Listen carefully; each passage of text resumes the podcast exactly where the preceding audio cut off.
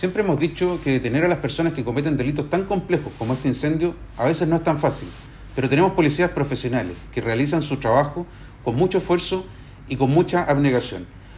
Hoy, la Policía de Investigaciones nos entrega una tremenda noticia. Pudo dar cuenta de la persona que es responsable de haber cometido el delito de incendio a un patrimonio, a una casa que se encontraba bajo protección por parte del Consejo de Monumentos Nacionales.